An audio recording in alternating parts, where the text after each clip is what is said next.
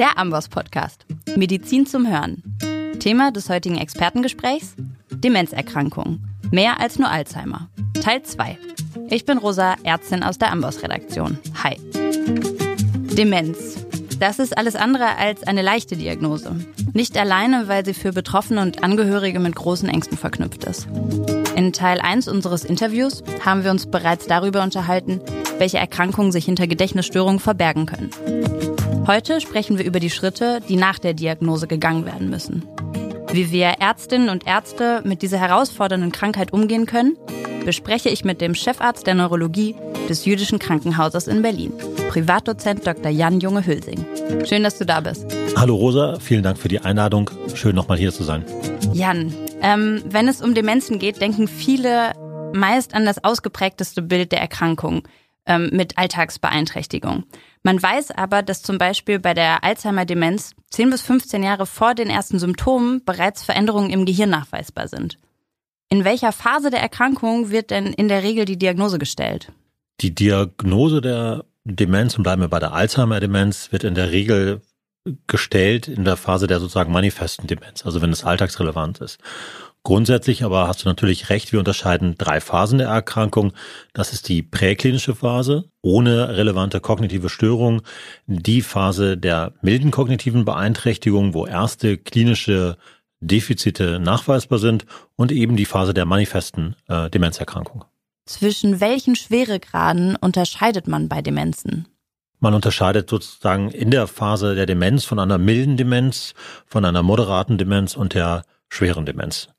Milde Demenz heißt, der Patient hat Gedächtnisstörung bis zum Gedächtnisverlust, hat vielleicht erste Wortfindungsstörung, Probleme bei komplexeren Handlungen, beginnt räumlich und zeitlich desorientiert zu sein. Das Ganze ist, wie gesagt, beginnend alltagsrelevant. In der zweiten Phase der Erkrankung kommt es dann zu schon ersten Schwierigkeiten oder relevanten Schwierigkeiten, auch schon bei einfachen Tätigkeiten bei der Hausarbeit. Also Kochen wird dann tatsächlich nicht mehr möglich. Es finden sich erste Störungen im psychosozialen Umgang, Verhaltensauffälligkeiten. Also der Patient wird vielleicht zunehmend aggressiv, unruhig, Depression.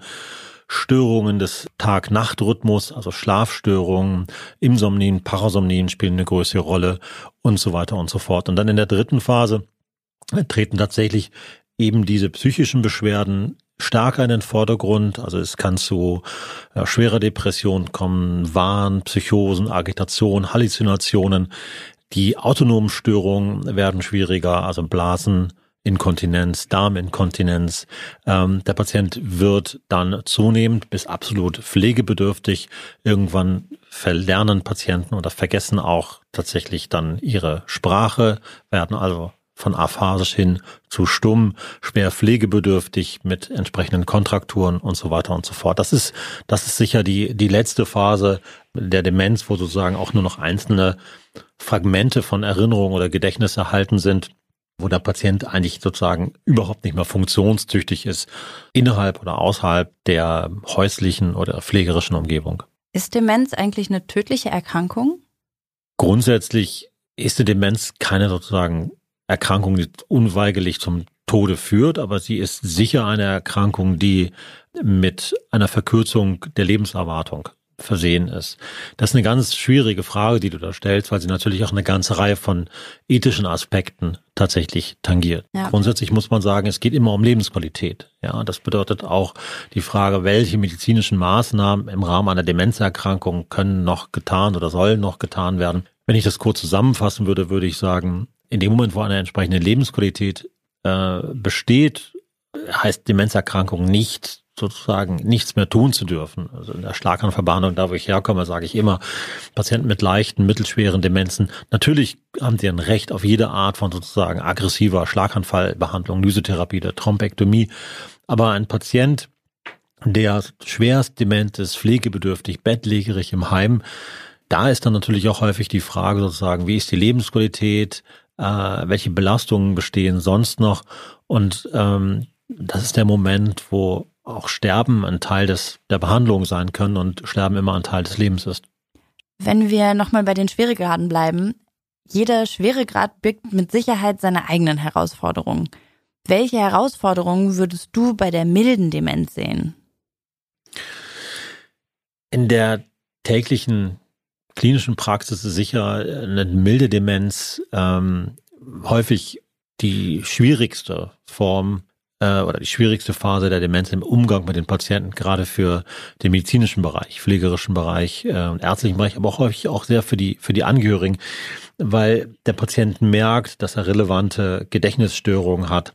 Der wird unsicher, der merkt, dass seine Selbstständigkeit in beruflichen Dingen, aber auch in privaten Dingen, Dingen des alltäglichen Lebens eingeschränkt ist und es ärgert ihn. Ja, und er wird auch sauer darüber. Und es ist ganz schwierig in dieser Phase, häufig auch schon am Beginn, sozusagen am Übergang von einer milden kognitiven Beeinträchtigung zu einer dementiellen Syndrom, über bestimmte Dinge zu sprechen, was da auf die Patientinnen und Patienten zukommt. Klassisches Beispiel ist dafür Autofahren, ja, der Deutschen liebstes Kind. Ganz großes Problem. Ich persönlich bin der Meinung, das ist ein Thema, was man sehr, sehr früh ansprechen muss nicht zu früh, nicht am ersten Tag, weil das ist eine Garantie dafür, dass der Patient nie wiederkommt. Und es sollte ja auch so sein, dass man in gewisser Weise Vertrauensverhältnis mit dem Patienten, Patientin, der Patientin und den Angehörigen aufbaut. Aber das muss schon früh auf den Tisch gebracht werden, weil nicht nur eine leichte Demenz, sondern wahrscheinlich auch schon eine milde kognitive Beeinträchtigung ist eine Kontraindikation für das Führen eines ähm, PKWs. Da kann eine dezidiertere neuropsychologische Testung helfen, aber Gedächtnisstörungen, Kurzzeitgedächtnisstörungen, Patient guckt auf die Ampel, guckt woanders hin, hat dann einfach vergessen, dass die Ampel rot war und fährt los. Störungen der räumlichen Wahrnehmung, bei einer Alzheimer-Demenz klassischerweise Störungen der Visukonstruktion, sind klassische Symptome, die eine Kontraindikation dafür sind, ein Auto fahren zu dürfen.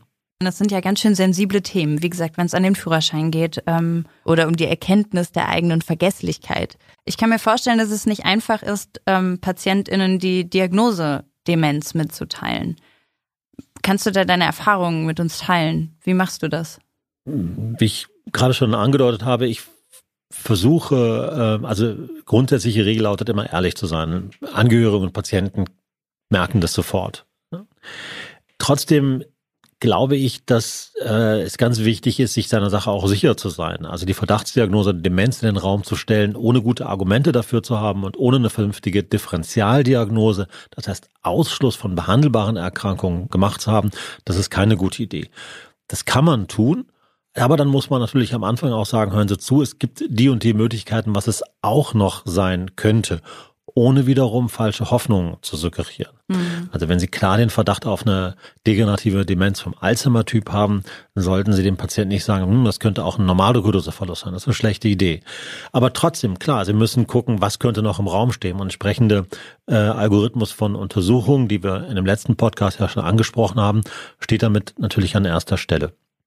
Wenn man beim Autofahren bleibt, äh, ist es grundsätzlich immer wichtig, sich klar zu machen, wie sehr man in das Leben der Menschen eingreift. Das heißt, welchen Verlust von autarkem Leben, Selbstständigkeit ähm, häufig häufig für Menschen bedeuten kann, wenn sie nicht mehr Auto fahren dürfen. Darüber muss man offen sprechen und klar kommunizieren. A, welche andere Möglichkeiten gibt es? 50 Taxifahrten im Monat ist wahrscheinlich nicht viel teurer als ein Auto zu unterhalten im Monat. Und B, sozusagen Perspektiven aufzuzeichnen, äh, die auch, jetzt ohne was vorzugaukeln, auch natürlich auch optimistischer sein können als die erste Reaktion sagen, sie haben eine Demenzerkrankung, in drei Jahren ist das Leben vorbei. Es gibt ja völlig unterschiedliche Verläufe. Und C, eben mit den Angehörigen und den Patientinnen äh, und der Patienten zu besprechen, welche therapeutischen Möglichkeiten gibt es und dass das Ziel immer die Lebensqualität ist. Und wenn man diese Bausteine berücksichtigt, und da kommt man mit dem Patienten ähm, sehr, sehr weit. Und ähm, wie schafft man das? Also was für was für Mittel hat man heutzutage, um also möglichst lange eine hohe Lebensqualität zu erhalten und zu ermöglichen? Die Behandlung der Demenzerkrankung, die ist ja vielschichtig. Ich sage immer ganz bewusst, am Anfang stehen eigentlich psychosoziale Maßnahmen und Allgemeinmaßnahmen und dann an zweiter Stelle medikamentöse Maßnahmen. Das bedeutet, ähm, Allgemeinmaßnahmen, die schlecht untersucht sind oder zunehmend besser untersucht sind, um es positiv zu formulieren, spielen eine ganz große Rolle. Also auf der einen Seite die soziale Interaktion beizubehalten und zu stärken. Das geht auch nur, indem man ehrlich mit den äh, Patientinnen und Patienten und den Angehörigen ist. Nämlich man sagt, ja, da steht eine Demenzerkrankung im Raum, aber ich bin ganz sicher, dass ihre Skat-Brüder oder ihre Bridge-Freundin ihnen das nicht übel nehmen. Jeder kennt mittlerweile an. Das ist eine häufige Erkrankung. Wichtig ist, dass diese soziale Interaktion aufrechterhalten wird, dass man in seinem Umfeld bleibt, dass man auch am Anfang weiter ins Theater, in die Oper, ins Kino gehen kann, wenn nicht gerade Corona-Zeiten sind, dass man sich beschäftigt, dass man liest, dass man möglichst keinen Fernsehen guckt. Das ist eine unfassbar eindimensionale Art, sich zu beschäftigen. Und dass man vor allen Dingen neben der sozialen Inter- und geistigen Aktivität und Interaktion körperlich aktiv bleibt, dass man sich beschäftigt, dass man äh, seinen Tagesrhythmus beibehält. Zweitens, dass auch mit zunehmenden Phasen der Erkrankung, mit einer milden oder äh, mit einer moderaten oder mittelschweren oder schweren Demenz, dass das Umfeld geordnet und vertraut ist. Das ist ein schwieriger Punkt, weil da immer die Frage stellt, wann ist der richtige Moment oder der falsche Moment gekommen, dass jemand nicht mehr im häuslichen Umfeld leben kann. Das kann aber zum Beispiel auch sehr, sehr früh bedeuten, ähm, Patientinnen und Patienten in Tageskliniken anzubinden, die ja auch sehr stark dafür sorgen, dass jemand einen geordneten Tagesablauf hat. Das bedeutet drittens die psychosoziale Betreuung von Patienten und Angehörigen. Es gibt sogar den etwas vielleicht bösen Spruch, Demenztherapie ist 80 Prozent psychosoziale Betreuung der Angehörigen. Aber das ist ganz wichtig, die mitzunehmen und nicht alleine stehen zu lassen, weil die sind ja diejenigen, die das meiste daran zu tragen haben. Da gibt es auch eine Reihe von Angeboten, Angehörige zu trainieren. Es gibt Demenzgruppen. Es gibt eine ganz wunderbare äh, Broschüre vom Bundesministerium für äh, Gesundheit zu Demenzerkrankungen und so weiter und so fort. Das ist dann äh, auch die soziale Beratung. Das ist frühzeitig über Vorsorgeinstrumente zu sprechen, ethische Fragen, also das Ausformulieren, ganz konkret zu sagen, immer einer sogenannten Vorsorgevollmacht. Mhm. Wer hat die Prokura, sich um mich zu kümmern, in dem Moment, wo ich das nicht mehr tun kann? Das kann man am Beginn einer ähm, Demenzerkrankung noch machen. Ja. Plus eine Patientenverfügung, wobei ich an dieser Stelle gerne sage, die Patientenverfügung spielt dabei eine kleinere Rolle als die Vorsorgevollmacht. Mhm. Das bedeutet dann viertens die äh, oder fünftens die medikamentöse Therapie. Und da unterscheidet man sozusagen einmal die medikamentöse Therapie der Gedächtnisstörung selber, indem man das in der Regel das Angebot an Acetylcholin als den relevanten neuronalen Bodenstoff erhöht und zum Zweiten die medikamentöse Therapie insbesondere von ähm, psychischen und Verhaltenssymptomen. Würdest du vielleicht noch mal zwei Sätze zu den äh, medikamentösen Möglichkeiten sagen? Ähm, gerne. Also die ähm, Medikamente, die heute da zur Verfügung stehen, sind insbesondere sogenannte Acetylcholinesterase-Hämmer. Das ist ähm, Donazepil, Rivastigmin und ähm, das Galantamin. Und dann gibt es einen sogenannten NMDA-Antagonisten. Das ist das Memantin. Wichtig ist, dass das wirksame Medikamente sind. Die sind natürlich weder kausal noch, dass sie die Erkrankung endgültig aufhalten. Aber das sind Medikamente, die den Verlauf einer Demenzerkrankung eben in der Phase der mittel- und mittelschweren Demenzerkrankung doch relevant verlangsamen können. Das scheint aber nicht richtig angekommen zu sein, wenn man sich die sozioökonomischen und epidemiologischen Daten anguckt, dann sieht man, dass gerade zum Beispiel bei einer Alzheimer-Erkrankung gerade mal ein Drittel aller Patienten äh, suffizient medikamentös tatsächlich behandelt ist. Am besten fängt man mit dem Acetylcholinesterase immer an, zum Beispiel Donizepil. Mhm. Äh, da ist die Compliance zu beachten wichtig. Das heißt eher mit einer niedrigen Dosis anfangen, fünf Milligramm am Abend, äh, das für 14 Tage beibehalten, dann auf 10 Milligramm steigern und dann in einem späteren ähm, äh, Phase dann das Memantine als morgendliche Dosis hinzuzufügen. Und merkst du bei deinen PatientInnen bemerkenswerte Verbesserungen?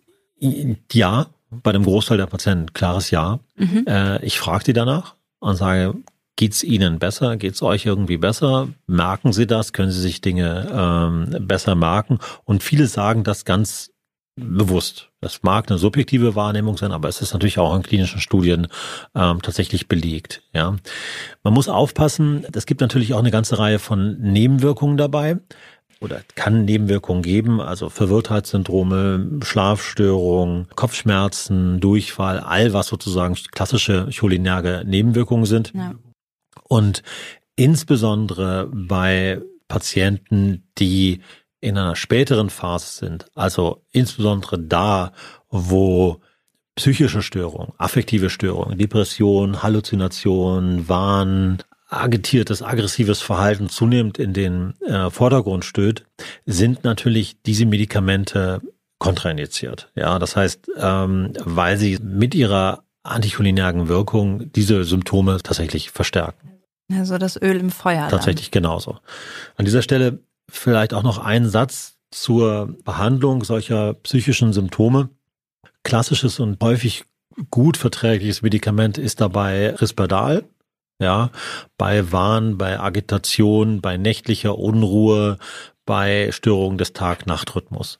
Schlafstörungen lassen sich gut mit dem eigentlichen Antidepressivum Mirtazapin behandeln. Das empfehlen wir heute auch leitliniengerecht in einer sehr niedrigen Dosierung. Das gibt es nur in 15 Milligramm Tabletten. Wenn man das mit einem scharfen Messer in der Mitte durchteilt, dann reichen häufig 7,5 Milligramm oder auch noch weniger ein kleiner Brösel aus zur Behandlung von relevanten Schlafstörungen. Benzodiazepine, die leider immer noch viel verschrieben werden, sind absolut kontraindiziert, denn da gibt es ganz viele sozusagen inverse Reaktionen, gerade bei älteren Menschen, die sind eher delirverstärkend. Was können wir denn PatientInnen an die Hand geben, wenn wir jetzt die Diagnose Demenz gestellt haben? Ich kann mir vorstellen, dass die PatientInnen vor allem im Mild Cognitive Impairment oder im milden Stadium der Demenz auch gerne selber noch aktiv werden würden. Hast du noch irgendwelche Tipps, die wir auch weitergeben könnten? Ein Satz muss ich vorher noch einfügen. Die milde kognitive Beeinträchtigung ist nicht automatisch eine Vorstufe der Demenz. Wichtig ist, dass nur ungefähr nach Studienlage ein Drittel aller Patienten mit einer altersentsprechenden milden kognitiven Beeinträchtigung, per Definition nicht alltagsrelevante kognitive Störungen, anschließend dann relevant dement werden. Ja, das heißt, sich bestimmte Dinge nicht merken können, heißt nicht automatisch, ich werde mal dement. Ganz wichtige Botschaft, weil natürlich auch in den hausärztlichen Praxen oder in den Sprechstunden viele Patienten kommen, die sagen, ich habe da und da Schwierigkeiten mit oder mir fallen die Worte neuerdings nicht mehr ein. Wenn das nicht alltagsrelevant sind und nicht chronisch progredient, sind die Patienten nicht dement. Und eine milde kognitive Beeinträchtigung, wie gesagt, geht nur in ein Drittel der Fälle tatsächlich in eine relevante, behandlungsbedürftige Demenz oder ein dementielles Syndrom über. Gut zu wissen. Zu deiner Frage, ich empfehle ganz viel körperliche Aktivität. Ja, etwas, was sicher in vielen Bereichen auch unterschätzt ist. Es geht ja nicht nur dabei um Stärkung von Organen, wenn man jetzt sagt, mach Sport oder körperliche Aktivität, die wir nicht anders definieren, als dass ein Patient oder ein Mensch, äh, ich muss ja nicht immer ein Patient sein, ähm, dreimal die Woche körperlich Leistung erbringt, dreimal die Woche, halbe, dreiviertel Stunde. Das heißt, nicht jeder muss mit 70 oder 80 noch anfangen, Marathon zu laufen, sondern das kann auch verschärft um die scharfe Lanke laufen oder um den ähm, Schlachtensee bedeuten. Wir sind hier in Berlin. Ähm, das ist ganz individuell unterschiedlich. Zweitens haben aber körperliche Aktivität noch einen wesentlichen Einfluss auf die Blutgefäße. Die Scherkräfte sind ein Reiz, ein Induktor für Gefäßwachstum, Angiogenese oder Arteriogenese.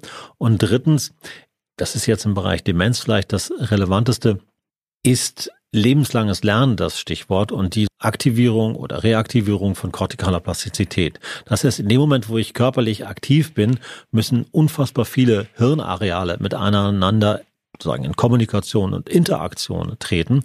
Und das ist bewusstes kognitives Training. Wenn ich Patientinnen oder Patienten was empfehlen könnte oder würde, äh, dann würde ich sagen, Tischtennis zum Beispiel ist eine äh, unfassbar komplexe sportliche Aufgabe, die sicher nicht nur in der Behandlung der Demenzerkrankung hilft, sondern wahrscheinlich auch demenzpräventiv ist. Aber dazu gibt es keine Studien.